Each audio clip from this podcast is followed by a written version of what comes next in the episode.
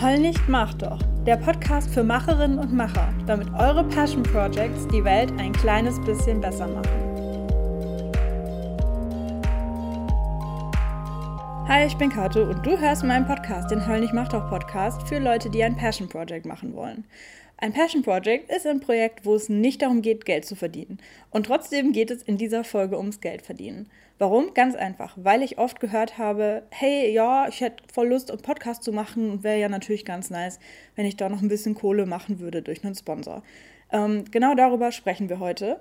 Und die Folge leitet auch, ähm, läutet, läutet auch ein, dass es diesen Monat, also im Februar 2019, schwerpunktmäßig um das Thema Karriere gehen soll, also Passion Project und Karriere. Den Anfang macht dieser Beitrag jetzt hier zum Thema, sollte ich damit Geld verdienen oder ja oder nein oder wie? Ähm, und dann wird es zwei Beiträge geben zum Thema, wie ein Passion Project dir vor allem als Studentin oder Student helfen kann, plus einen Beitrag für Arbeitnehmerinnen und Arbeitnehmer. Und ich würde sagen, Azubis hören sich einfach beide an. Ähm, und am Ende des Monats gibt es noch ein Interview zum Thema Einstieg in die Kreativbranche. Ich wünsche euch auf jeden Fall viel Spaß mit der Folge. Bis dann, eure Kato. Hi, ich bin Kato und wir müssen heute mal über Geld sprechen. Der Grund ist, dass ich immer wieder sowas höre wie, ja, äh, ich will einen Blog machen und da könnte ich ja auch Affiliate-Links einbauen.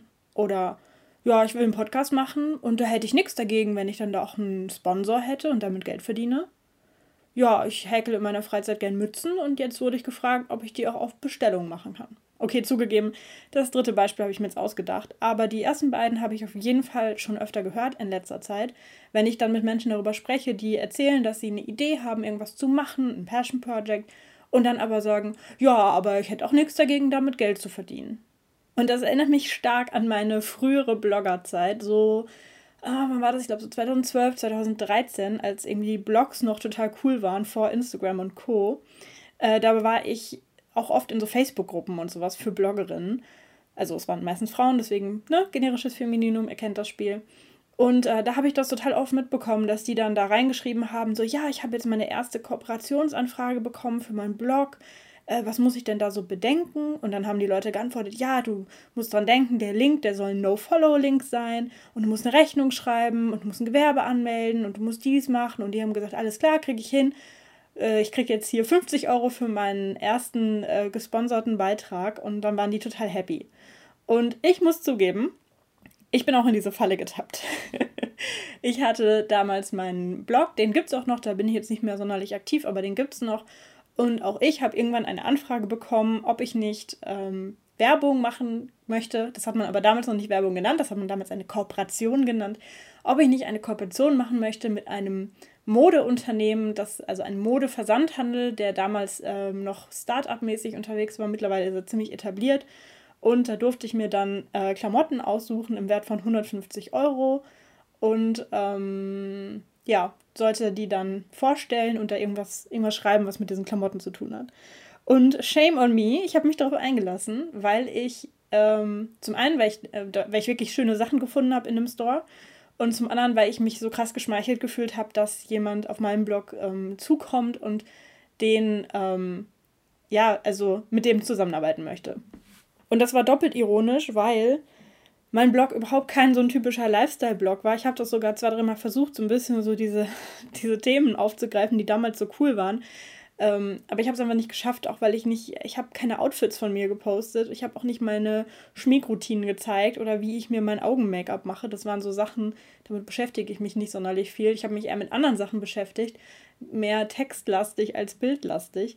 Und deswegen ist es eigentlich doppelt witzig, dass die mich gefragt haben, weil ich meine, die haben im Endeffekt wahrscheinlich auch jeden gefragt, einfach zu der Zeit. Und zum anderen, warum ich das damals angenommen habe, weil das hat einfach nicht zu mir gepasst. Und das war ähm, 2014, glaube ich. Das war ähm, Ende oder Ende 2014 oder Anfang 2015. Ich weiß auf jeden Fall, dass ich dann, ähm, weil ich natürlich aus diesen Gruppen wusste, was ich da machen muss, ne, Gewerbe anmelden, bin ich dann Anfang Januar 2015 zu meinem örtlichen Gewerbeamt gestapft und habe gesagt, hallo, ich möchte ein Gewerbe anmelden. Und dann hat die Frau gesagt, ja, okay, was machen Sie denn? Und dann habe ich gesagt, ja, ich mache einen Blog. Und dann hat die Frau mich angeguckt, weil das war im Schwarzwald. Ich glaube, die wusste nicht, was ein Blog ist oder nicht so richtig oder wie man damit Geld verdienen soll.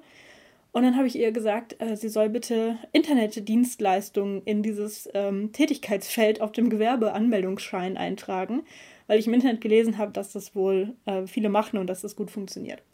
Fun Fact: Ich habe neulich für eine Freundin eine Rechnung geschrieben, weil ich was für die gemacht habe und da stand dann Internetdienstleistung drauf.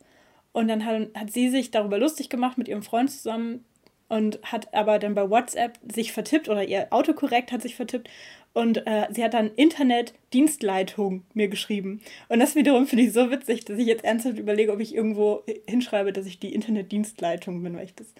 Ich hoffe, ihr findet es auch witzig. Ich finde es witzig. Egal. Ähm, also, sprich, ich hatte dann mein Gewerbe angemeldet und konnte da jetzt diesen äh, Geldwert, das waren ja nicht mal richtiges Geld, das waren einfach nur Sachen im Wert von 150 Euro, äh, konnte ich da jetzt äh, korrekt versteuern. Ja. Und ähm, wie gesagt, ich war definitiv nicht die Einzige, die das gemacht hat, sondern das war damals irgendwie gang und gäbe, dass man geblockt hat. Und dann kamen gewisse Firmen auf einen zu, da gab es ähm, so gewisse Neopren-Bikinis, da gab es Matratzen, ganz, ganz viele, da habe ich auch mal einen Artikel drüber geschrieben. Da gab es Uhren und Schmucklabels und ja, da gab es einfach so ein paar Big Player, die gefühlt jeden angeschrieben haben. Dann gab es natürlich Player, mit denen man sich sehr gerne, also wo dann die großen Blogger mit Kooperationen gemacht haben, haben dann irgendwie ein neues Handy oder einen neuen Laptop bekommen oder so und da darüber dann geschrieben, äh, das war damals gang und gäbe und da haben sich echt viele Leute nebenbei selbstständig gemacht. Denn genau das ist das. Ähm, man macht sich selbstständig, man gründet ein Business. Auch wenn man nur 150 Euro, also Klamotten im Wert von 150 Euro, bekommt von einem Unternehmen, und man macht dafür einen Gewerbeschein, also man meldet, dafür ein Gewerbe ein, äh, an, dann macht man sich selbstständig. Und ich glaube, das war uns allen damals nicht so richtig klar. Man dachte so, ja, ich muss da so ein paar Sachen beachten, ne? der, der No-Follow-Link und äh, ich gehe halt dann zum Gewerbeamt und bezahle 20 Euro für so einen gelben Zettel. Aber im Endeffekt machst du dich selbstständig. Du gründest ein Unternehmen, beziehungsweise du, du bist dann als Einzelunternehmer aktiv. Oder wenn du nicht zum Gewerbeamt gehst, dann gehst du zu, zum Finanzamt und sagst, hallo, ich bin ab jetzt freiberufliche Texterin, weil ich für irgendwen Texte schreibe. Und auch dann bist du selbstständig, bist du halt Freiberuflerin statt Gewerbetreibende. Und das ist verdammt krass, wenn man da mal drüber nachdenkt. Da hängt ein krasser Rattenschwanz dran. Das war uns allen damals, glaube ich, nicht klar. Und ähm, ja, diese, diese Blog-Kooperationen, die sind ja jetzt nicht mehr so das, das große Ding, sondern es geht ja mehr um Instagram, dass man irgendwie Instagram-Werbung macht und so. Ähm, das Grundprinzip von diesem Influencer-Marketing gibt es ja immer noch. Bei Podcasts ist es ja mittlerweile auch gang und gäbe. Da gibt es auch so ein paar Firmen, die da sehr aktiv sind und Podcast-Werbung schalten. Also das prinzipiell funktioniert das immer noch. Jetzt wahrscheinlich nicht mehr so sehr mit Blogs, aber mit anderen Medien funktioniert das immer noch, dass Leute auf einen zukommen und sagen, hey, äh, willst du gegen kostenlose Produkte was machen? Oder hey, wir zahlen dir 200 Euro, wenn du Werbung für unser Pro Produkt machst oder unsere Dienstleistung. Das gibt es immer noch. Und genau in die Schiene geht ja auch dieses ja, ich will einen Podcast machen und äh, ja, wäre cool, wenn ich dann einen Sponsor finde. Genau in die gleiche Richtung geht das ja auch. Oder Patreon zum Beispiel wäre auch sowas. Ja, ich will da irgendwas machen und dann will ich mir ein Patreon einrichten und wenn Leute das cool finden, dann können sie mich ja auf Patreon unterstützen. Und ähm, da bin ich sehr kritisch, sage ich ganz ehrlich. Ähm, ich bin sehr kritisch gegen dieses, ja, ich würde auch gerne damit Geld verdienen. Denn ich finde, also meine Haltung ist, man sollte sich das gut überlegen, ob man damit Geld verdienen möchte, ja oder nein, und das dann auch wirklich dementsprechend handeln. Sprich, ich sage gleich ein paar Gründe dafür und ein paar Gründe dagegen, beziehungsweise hauptsächlich Gründe dagegen. Aber wenn man sagt, ich entscheide mich bewusst dagegen, dass man dann eben auch, wenn solche verlockenden Angebote kommen, selbst wenn eine Firma kommt, die du cool findest und sagst, hey, willst du nicht in, im Podcast Werbung dafür machen, wir bieten dir so und so viel Euro, dass du dann trotzdem Nein sagst, weil du dich bewusst dagegen entschieden hast. Und wenn du dich bewusst dafür entschieden hast, mit deinem, Pro Pro äh, mit deinem Projekt Geld verdienen zu wollen, dann musst du auch wirklich einen Businessplan dafür haben und ein Geschäftsmodell. Und dann bist du wiederum bei mir falsch. Weil bei mir geht es nicht um Geschäftsmodelle, bei mir geht es um Passion Projects. Wenn du dich wirklich selbstständig machen willst, dann musst du dich damit verdammt gut auseinandersetzen und mal wirklich überlegen, was dein Geschäftsmodell ist. Denn, Spoiler Alert, Bloggen ist kein Geschäftsmodell. Und das ist der Fehler, den damals diese ganzen Bloggerinnen gemacht haben. Beziehungsweise, es ist nicht unbedingt ein Fehler. Also bei mir war das ja auch so, dass ich damals noch im Studium war. Ähm, beziehungsweise das war dann am Anfang von meinem Masterstudium und es hat ja noch eine ganze Weile gedauert, bis ich damit fertig war. Und dementsprechend, wenn man so selbstständig ist, äh, nebenberuflich selbstständig ist, neben einem Studium, ist es eigentlich ziemlich easy. Weil solange die Haupttätigkeit das Studium bleibt, ähm, muss man sich mit der Krankenkasse nicht herumschlagen. Solange man wirklich nur ein bisschen Umsatz macht, ist man, kann man die Kleinunternehmerregelung in Anspruch nehmen und muss dann sich mit der Buchhaltung nicht groß rumärgern. Ähm, solange man wenig Einkommen hat oder wenig Umsatz macht, kann man sich sogar vom IHK-Beitrag ähm, befreien lassen. Ja, IHK-Beitrag zum Beispiel ist sowas. Das hat in diesem Bloggerforen niemand geschrieben. Der hat niemand geschrieben, äh, ja, wenn du dich selbstständig machst, dann musst du übrigens auch einen IHK-Beitrag zahlen oder so. Äh, das, ist, das sind dann halt so die Sachen, die verschwiegen werden. Also sprich, solange man das wirklich nur in einem sehr kleinen Rahmen macht, ist es sogar tatsächlich relativ wenig Stress. Ähm, da sind jetzt nur Teile, also nur Teile der, der Minuspunkte, die ich gleich nenne, oder der Argumente dagegen ähm, relevant. Aber wenn es größer wird, wenn es unter anderen Umständen passiert, dann ist selbst so eine nebenberufliche Kleinigkeit kein, kein Ding mehr. Weil du musst zum Beispiel, ich weiß nicht, ob ihr das wusstet, aber wenn man sich nebenberuflich selbstständig machen möchte, muss man seinem Chef davon erzählen und der muss einem dafür die Erlaubnis geben. Und der kann einem, also ich bin da nicht hundertprozentig äh, informiert, aber meines Wissens nach, wenn es etwas sehr ähnliches ist, dann kann er einem das auch verbieten. Ähm, oder wahrscheinlich kann er es einem auch verbieten, wenn er den Eindruck hat, dass dadurch die eigentliche Arbeit gefährdet wird. Also zum Beispiel, ähm, angenommen, ich äh, bin Friseurin und arbeite angestellt in einem Friseursalon und möchte mich nebenberuflich auch als Friseurin ähm, selbstständig machen, dann mache ich ja quasi meinem Chef Konkurrenz. Ja, das ist natürlich klar, dass er das dann nicht so toll findet. Ähm, wenn ich sage, ich möchte nebenbei als feuerspuckende Akrobatin auftreten, dann könnte der vielleicht auch sagen, nee, finde ich nicht so geil, weil das ist ein gefährlicher Job. Und wenn du dich dabei verletzt, dann fällst du bei mir hier aus. Oder wenn du dir beim Feuerspucken aus Versehen deine Haare in Brand setzt und dann äh, dir selber eine Glatze verpasst, dann passt du nicht mehr in meinen Friseursalon oder was auch immer. Ähm, blödes Beispiel. Das passiert, wenn ich mir Beispiele on the go ausdenke. Ähm, sprich einfach, dass es gibt einfach super viel, was man beachten muss, wenn man ein Unternehmen gründet, wenn man sich selbstständig macht.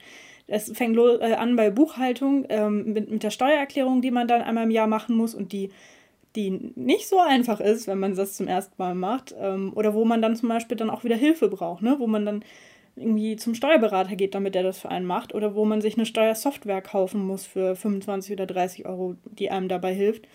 Ähm, man muss sich überlegen, welche Unternehmensform man gründen möchte. Ähm, man muss sich mit der Krankenkasse auseinandersetzen und muss denen das erzählen. Es gibt einfach super, super viel, was einfach da dran hängt an diesem kleinen 20 Euro teuren Zettel aller Gewerbeanmeldung. Ähm, und ich möchte jetzt noch ein bisschen auf die Gründe eingehen, warum ich eigentlich dagegen bin, also oder, die halt dagegen sprechen, sich mit so einem Passion Project selbstständig zu machen. Und ich möchte auch nochmal betonen, dass es nichts ist gegen die Selbstständigkeit an sich. Ich mache mich ja auch gerade selbstständig. Ähm, ich finde es auch total cool, wenn Leute sich selbstständig machen. Also wenn sie eine coole Idee haben oder ein cooles Startup gründen, bin ich voll Fan von. Finde ich total cool. Ich höre mir auch gerne irgendwelche Stories an von Leuten, die sich selbstständig machen. Es geht jetzt hier darum, dass man ein Passion Project hat, zum Beispiel den Blog, und sagt, ich mache mich jetzt, also ich verdiene jetzt damit Geld.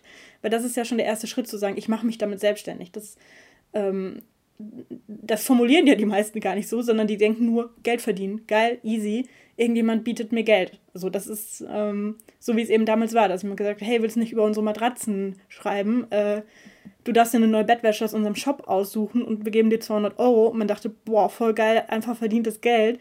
Ich schreibe ja eh immer Beiträge, weil es mir Spaß macht. Und wenn ich jetzt einen Beitrag schreibe und dafür 200 Euro kriege, voll geil. So. Der erste Punkt ist, dass man sich, ähm, wenn man jetzt, wir nehmen jetzt einfach mal dieses Beispiel, ne? eine Bloggerin bekommt jetzt ähm, Kooperationsangebote und ähm, kriegt jetzt mal hier 200 Euro und da 100 Euro und da 500 Euro für ihre Aufträge. Der erste Punkt ist, man verlässt sich darauf. Und es könnte jetzt sein, dass sie zum Beispiel ihren Nebenjob kündigt, weil sie sagt, boah krass, ich kriege hier für einen Beitrag 200 Euro, äh, dafür muss ich ja bei meinem 400 Euro Nebenjob im Supermarkt einen halben Monat buckeln. So. Und da muss ich jetzt nur zwei Stunden äh, oder einen Abend mich hinsetzen und diesen Text schreiben. Voll geil.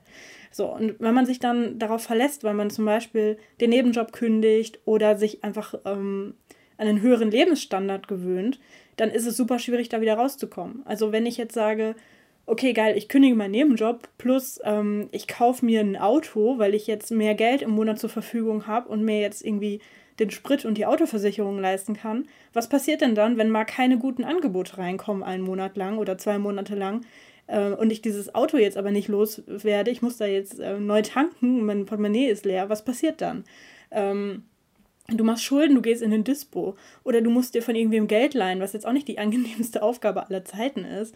Oder du nimmst irgendwelche Kooperationsanfragen an, die überhaupt nicht zu dir und deinem Blog passen. Da kommt einer und sagt, hey, willst du nicht Werbung für unser Online-Casino machen? Wir zahlen 500 Euro. Und du sagst, eigentlich nicht, aber äh, doch, danke, Katsching.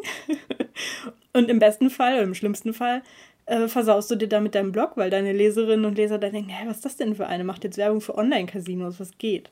Der zweite Punkt ist, du musst es auch dann machen, wenn du keine Lust hast. Das Tolle an dem Passion Project ist ja eigentlich, dass uns das Thema am Herzen liegt, dass wir da Spaß dran haben, dass wir da Lust drauf haben. Aber wir können es eben auch wie ein Hobby jederzeit ähm, zur Seite legen und jederzeit sagen, wir haben jetzt gerade keine Lust oder haben gerade keine gute Idee oder uns sind gerade andere Sachen wichtiger oder das Wetter ist gerade so schön ähm, und am Strand habe ich kein WLAN, deswegen lasse ich den Laptop zugeklappt und blogge jetzt mal ein paar, eine Weile nicht mehr. Äh, wenn du es aber quasi machst und zum, zum Beruf gemacht hast, dann musst du es machen, auch wenn du keine Lust hast oder keine Inspiration hast oder ähm, dir nicht danach ist oder vielleicht auch einfach privat bei dir was abgeht und du einfach sagst, nee, ich habe da jetzt eigentlich überhaupt keinen Kopf für. Du bist einfach dann verpflichtet weiterzumachen. Der dritte Punkt ist, du brauchst ein nachhaltiges Geschäftsmodell und das habe ich eben schon gesagt. Einfach nur bloggen ist kein Geschäftsmodell, sondern du musst dir dann wirklich überlegen, okay, ähm, was biete ich denn eigentlich an? Beim Bloggen wären das jetzt eben irgendwelche Artikelplatzierungen. Dann könntest du sagen, okay, ähm, wenn ich einfach nur ähm, darüber schreibe und es wird ein kurzer Artikel, dann kostet das 250 Euro. Wenn es ein langer Artikel werden soll, kostet es 500 Euro.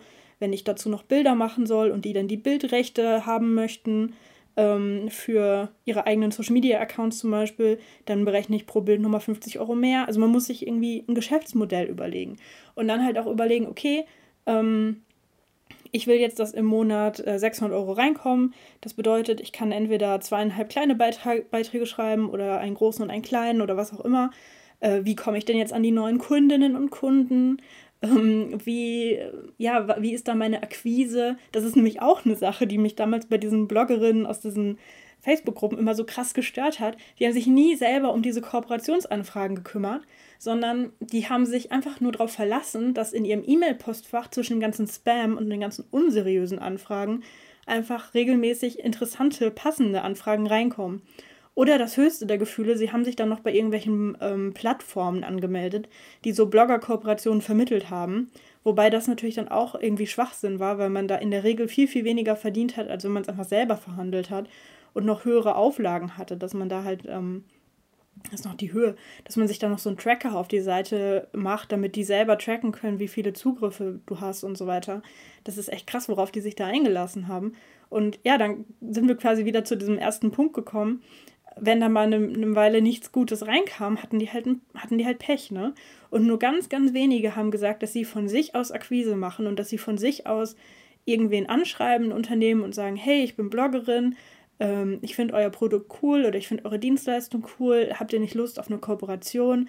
Ähm, ich würde das und das für euch machen und das, dann bezahlt ihr so und so viel Euro.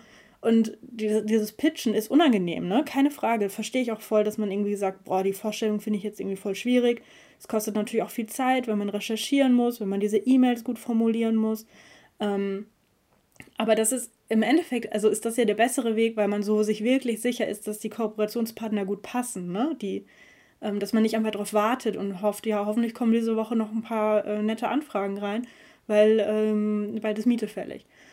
Ja, das haben aber natürlich die meisten nicht gemacht, sondern die haben halt einfach so gehofft, dass dann coole Anfragen weiter reinkommen. Und als Bonuspunkt gehört dazu noch, dass man sich von Algorithmen oder Trends ähm, abhängig macht. Also angenommen zum Beispiel, ähm, ähm, Paleo, ne, diese Ernährungsform, war ja irgendwie mal vor ein paar Jahren so im Trend. Angenommen, du warst eine der ersten Paleo-Bloggerinnen Deutschlands und ähm, auf einmal kam dann dieser Trend auf und Leute haben gesagt, wow, Paleo hier, da ist doch diese Bloggerin, die macht Paleo, äh, mit der kooperieren wir mal. Ähm, und es läuft dann vielleicht ein paar Monate super für dich und wie gesagt, du kündigst dann irgendwie deinen Nebenjob oder du kündigst deinen Job oder du pausierst dein Studium, was auch immer. Ähm, und plötzlich ist Paleo nicht mehr in, sondern Keto oder was auch immer, irgendwelche anderen Ernährungsformen und die Aufträge bleiben aus. Ja, was ist denn dann? Das ist scheiße dann.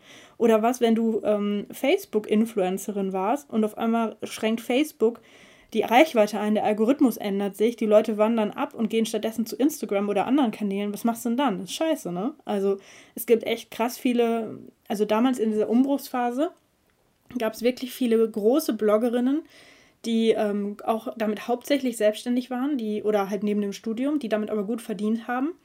Und auf einmal kam Instagram um die Ecke und die haben das nicht ernst genommen, ähm, haben dann erst nach ein, zwei Jahren ihre Instagram-Profile erstellt und konnten dann natürlich, konnten sie dann sofort ähm, Follower aufbauen, weil sie ja einfach auf ihrem Blog dann geschrieben haben, hey Leute, ich habe jetzt Instagram, folgt mir da.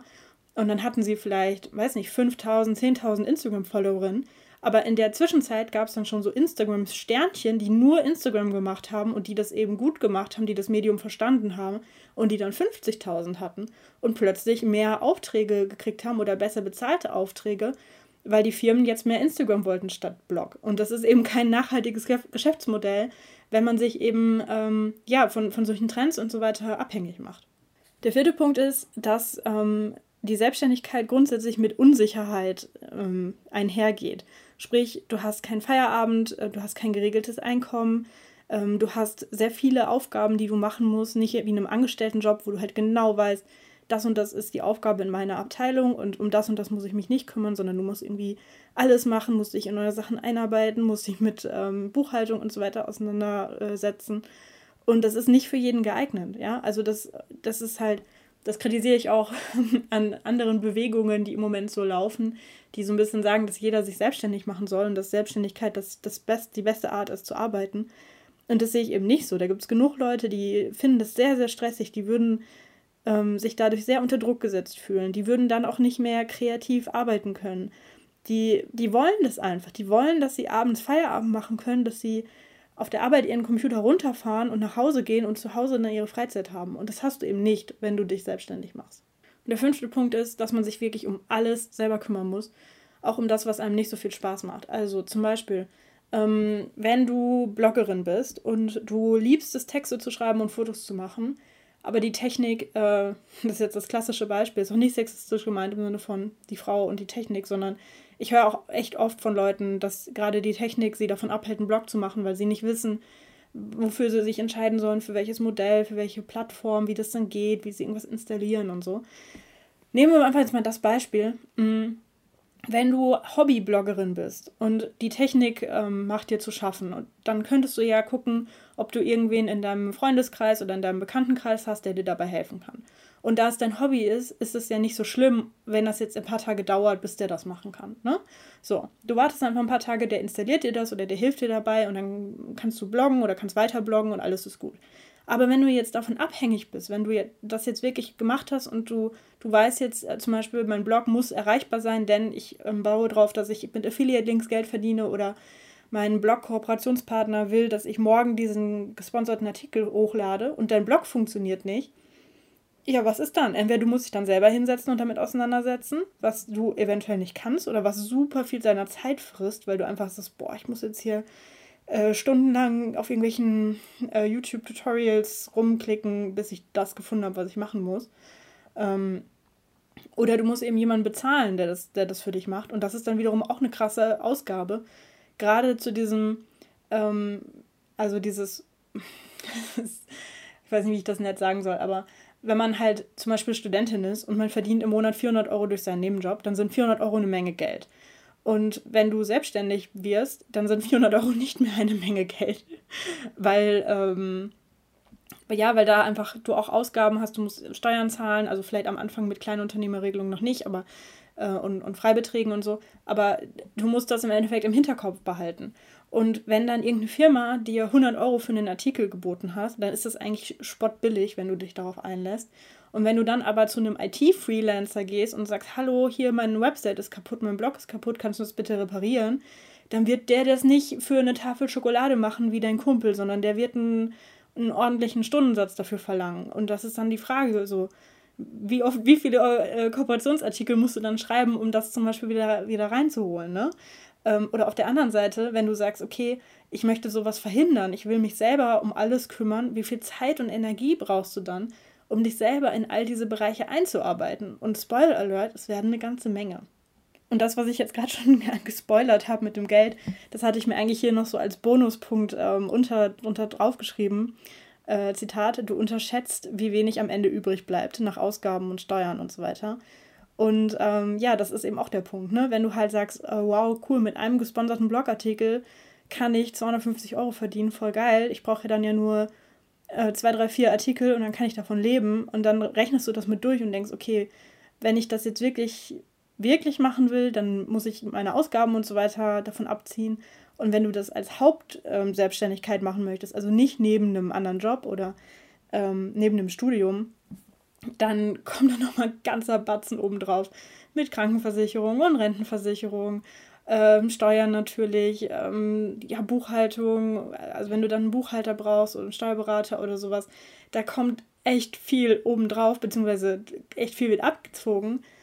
Und dann rechnest du nicht mehr, dass du drei, vier ähm, Kooperationsartikel brauchst, sondern dann brauchst du auf einmal fünf, sechs, sieben, acht. Und dann wiederum stellt sich die Frage, okay, wo kriege ich die ganzen, die ganzen Anfragen her? Ne? Also das ähm, erscheint am Anfang, wenn man das noch nicht so durchgerechnet hat, sondern wenn sich nur diese Gelegenheiten ergeben. Ne? So wie gesagt, jetzt diese Hobbybloggerin hat bisher das einfach nur als Hobby gemacht und kriegt jetzt auf einmal hier oder da 100 Euro angeboten.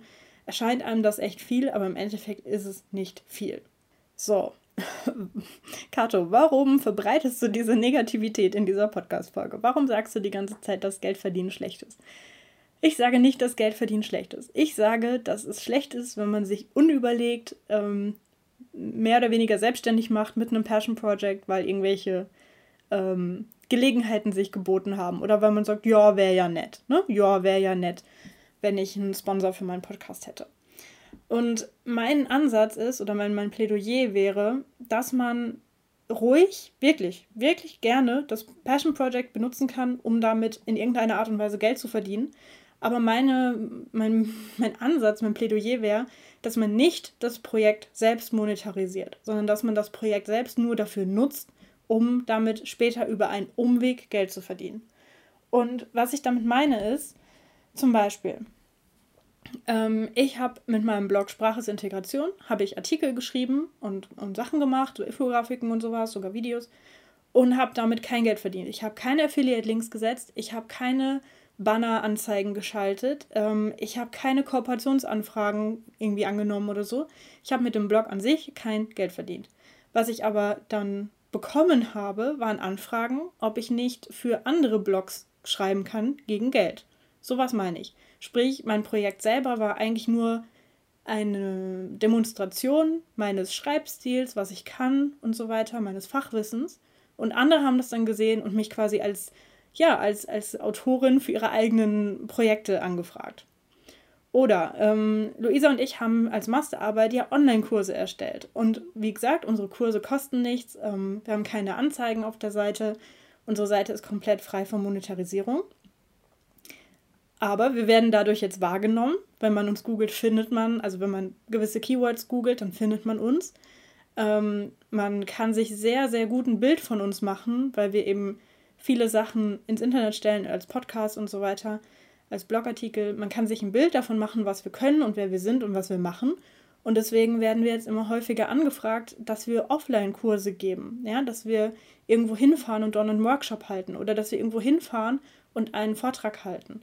Ähm, auch das wieder ein super Beispiel dafür, dass das Projekt an sich nicht monetarisiert wurde. Und aus meinem Bekanntenkreis kann ich natürlich noch ein Projekt ähm, davon berichten. Beziehungsweise darüber habe ich auch vor ein paar Monaten eine oder vor ein paar Wochen eine Folge veröffentlicht mit der Sarah vom Eigenstimmig Podcast. Denn der Eigenstimmig Podcast ist ebenfalls ein klasse Beispiel. Sarah und Julia machen in diesem Podcast Interviews mit inspirierenden Frauen. Und auch hier, der Podcast ist 0% monetarisiert. Es kostet nichts, den anzuhören. Äh, es gibt keine Anzeigen, nichts. Aber sie wurden dann gefragt, weil ähm, den Hörerinnen und Hörern die Art und Weise, wie sie podcasten, so gut gefallen hat, wurden sie dann gefragt, ob sie das nicht anderen Leuten beibringen können. Und jetzt machen sie mittlerweile Offline-Podcast-Workshops. Und ein Online-Kurs ist, glaube ich, in Planung oder in der Mache oder ist schon fertig. Ich bin mir nicht sicher. Und äh, als, als i-Tüpfelchen wurden sie sogar gefragt, ob sie nicht einen Steady-Account einrichten können. Also Steady ist sowas wie Patreon, die deutsche Version von Patreon, damit man sie dort monatlich mit ein bisschen äh, unterstützen kann, also quasi mit dem Gegenwert von einem Kaffee. Der Podcast hat also ähm, dazu gedient, dass Sarah und Julia zeigen können, dass sie was vom Podcast verstehen und andere Leute haben das eben wahrgenommen und gesagt, hey, könnt ihr uns das nicht beibringen? Und dafür wiederum bezahlen sie Geld. Also sie bezahlen Geld, um dann an diesem Kurs teilnehmen zu können. Das waren jetzt Beispiele, wie man dann quasi ähm, freiberuflich oder gewerblich Geld verdienen kann. Aber man kann natürlich auch ein Passion Project benutzen als Portfolio und sich damit dann um einen Job bewerben. Ja, also wenn man sagt, ich will eine Ausbildung hier in diesem Unternehmen machen als äh, Programmiererin und ich zeige euch, ich habe auch schon meine eigene Website gemacht, ähm, hat man natürlich den anderen Azubi-Bewerberinnen äh, natürlich einen Vorteil, weil man gesehen hat, ja, man, diese Person hat sich schon mit dem Thema auseinandergesetzt, sie hat schon erste Vorkenntnisse und die hat da wirklich Bock drauf. Oder ähm, angenommen, in deiner Firma, wo du arbeitest, wird eine neue Stelle frei als äh, Social Media Managerin und du hättest da Lust drauf, dich darauf zu bewerben und du könntest dann schon selber deine eigenen Accounts ähm, vorzeigen, die nicht deine privaten Accounts sind, wo du nur Fotos von deinen Katzen postest, sondern dass du sagst, hier, ich habe hier ähm, einen Account gemacht, wo ich ähm, zum Beispiel ähm, Kinderspielplätze zeige aus unserer Stadt, weil immer wenn ich mit meinen Kindern auf dem Spielplatz bin, dann mache ich da ein paar Fotos von dem Spielplatz und schreibe ein bisschen was darüber, was, was man da so machen kann. Und äh, dem Account folgen mittlerweile 2000 Eltern aus unserer Stadt, die auch gerne was über Spielplätze erfahren wollen. Dann kann man eben damit zeigen, hier, ich habe das Medium Instagram verstanden. Keine Ahnung, ob es äh, Instagram-Accounts über Spielplätze gibt, aber mit Sicherheit. Ähm, man kann einfach zeigen, hier, ich habe mich äh, in meiner Freizeit schon damit beschäftigt, ich weiß, wie das Medium funktioniert, ich habe gute Ideen, wie man das befüllen kann. Und das überzeugt dann eben viel mehr, als wenn man einfach nur in so ein Anschreiben dann schreibt, äh, warum man sich für diesen, für diesen Job interessiert mit den üblichen Floskeln. Um das Ganze mal jetzt zu beenden, mein Fazit. Ähm, mein Aufruf ist, nutze dein Passion Project, um Erfahrungen zu sammeln, um dich auszuprobieren, um ein Netzwerk aufzubauen oder um dir einen Ruf zu machen oder dein Portfolio zu füllen. Und wenn du das hast, dann ist es eine Grundlage und damit kannst du dich selbstständig machen mit einem vernünftigen Businessmodell oder du kannst es nutzen für deine, für deine Karriere. Ähm, aber versuch nicht, wenn du irgendetwas machst, immer unmittelbar daraus Geld ableiten zu wollen. Also, ich mache einen Podcast, aber ich hätte dann gerne Geld dafür, deswegen suche ich mir einen Sponsor. Sondern wenn du wirklich Lust drauf hast, wenn du wirklich denkst, wow, ich habe eine coole Idee für einen Podcast oder so ein Podcast braucht die Welt noch. So ein Podcast würde ich auch gerne hören. Ich will meine Geschichte teilen und denke, ein Podcast ist dafür das richtige Medium. Dann mach einfach diesen Podcast und denk nicht, dass du automatisch in Geld dafür bezahlt werden musst, sondern du wirst automatisch dafür bezahlt. Unter anderem in Erfahrung, in deiner persönlichen Weiterentwicklung, dass du zum Beispiel ähm, selbstbewusster wirst, weil du merkst, dass du jetzt hier in diesem Podcast Leute erreichst oder ähm, weil du dir selber beweisen kannst, dass du es durchhältst und dass du jede Woche eine Episode produzieren und veröffentlichen kannst. Oder indem du eben neue Kontakte knüpfst, dass jemand ähm, dir schreibt, hey, ich höre deinen Podcast, ich finde den voll cool. Und diese Person ist vielleicht für später ein wertvoller Kontakt oder diese Person wird zu einer Freundin oder einem Freund für dich. Ähm, ja, dass du einfach, dass man, wenn man deinen Namen googelt, dass man dann sieht, ah, die Person macht einen coolen Podcast. All das ist wahnsinnig viel wert und das ist wahrscheinlich sogar mehr wert als die 100 oder 200 oder 300 Euro, die dir jemand bieten würde für ein ähm, Sponsoring in deinem Podcast, ja, was im besten Fall noch gar nichts mit deinem Thema zu tun hat, wo man dann deinen Hörerinnen und Hörern irgendwelche Matratzen oder irgendwelche Uhren oder was auch immer andrehen möchte. Ähm, dann ja, das, wie gesagt, das ist einfach viel, viel mehr wert. Und ich würde mm, sagen, versuche lieber diesen Weg zu gehen. Äh, dein Passion Project einfach aus deiner Leidenschaft heraus zu machen, nicht immer jede Gelegenheit anzunehmen, damit Kohle zu machen ähm, und dann ja, einfach das andere als Erfahrung zu sehen und dann später in Ruhe zu überlegen, was du jetzt damit machen möchtest, ob du damit jetzt Geld verdienen möchtest und das dann mit einem guten Plan anzugehen. Rant over. So, hallo, hier ist Kato aus dem Schnitt. Ähm, zwei, drei Wochen nach der Aufnahme und einen Tag bevor dieser Podcast online geht. Also sprich, ich habe ihn jetzt gerade geschnitten und werde ihn gleich hochladen. Und ich möchte noch eine Sache ergänzen. Und zwar ist gestern die erste Folge vom Mega Mutig Podcast, also von der zweiten Staffel, online gegangen, von Maggie von Stahlpink. Und in der Folge haben Maggie und ich über ähm, die sogenannten Experten gesprochen. Und es passt eigentlich ganz hervorragend zu dieser Folge. Also, wenn du mich jetzt noch mehr ranten hören willst, und ich habe mich ein bisschen aufgeregt bei Maggie in der, in der Folge, ähm, dann hör dir die an. Und zwar geht es darum, warum heutzutage jeder denkt, er müsste Experte sein oder Expertin, warum es Leute gibt, die das propagieren, die sagen, hey, mach einfach einen Blog und nenn dich Experte für XY und dann kannst du ganz viel Geld äh, für deine Dienstleistungen verlangen. Ähm, Und auch warum, ähm, also darum ging es dann auch so ein bisschen, warum die Leute dir immer sofort erzählen, du sollst dich selbstständig machen. Also die perfekte Verbindung zu diesem Podcast von heute. Sprich, ähm, warum gibt es diese Leute, die sagen, hey, äh, du kannst irgendwas ein bisschen besser als jemand anders, mach doch daraus einen Online-Kurs und ich zeige dir, wie das geht. Oder schreib doch dazu ein Buch und ich zeige dir, wie das geht. Oder mach doch einen Experten-Podcast und ich zeige dir, wie das geht. Und ähm, das finde ich aus den Gründen, die ich jetzt in dieser Episode, die du jetzt gerade gehört hast, ziemlich bescheuert. Also ihr könnt jetzt, denke ich, meine Argumentation nachvollziehen. Und wenn ihr noch ein bisschen mehr darüber erfahren wollt, wie eigentlich, ähm, also was eigentlich die Beweggründe dahinter sind, warum jetzt plötzlich jeder Online-Kurse macht, wie deren Marketing funktioniert, dann hört in die Folge von Maggie, da haben wir dann nämlich drüber gesprochen. Und das ist eine ideale Ergänzung quasi. Ich bin gespannt, ob ihr meine Argumentation nachvollziehen könnt, ob ihr mir widersprecht oder ob ihr das auch so seht und äh, freue mich auf die Diskussion. Ähm, in den Shownotes verlinke ich euch nochmal einen Beitrag über Matratzen auf meinem privaten Blog, denn der ist ziemlich gut gelungen, finde ich. Ähm, der ist auf jeden Fall ganz witzig, wenn man nochmal nachvollziehen will, wie das eigentlich damals war mit diesen Matratzen-Sponsored-Posts, diesen Kooperationsanfragen und Co. Ähm, und ansonsten ähm, bin ich bei Instagram unter @heulnichtmachdoch zu finden oder ihr könnt mir auch eine E-Mail schreiben und ich bin gespannt auf eure Meinung. Bis dann!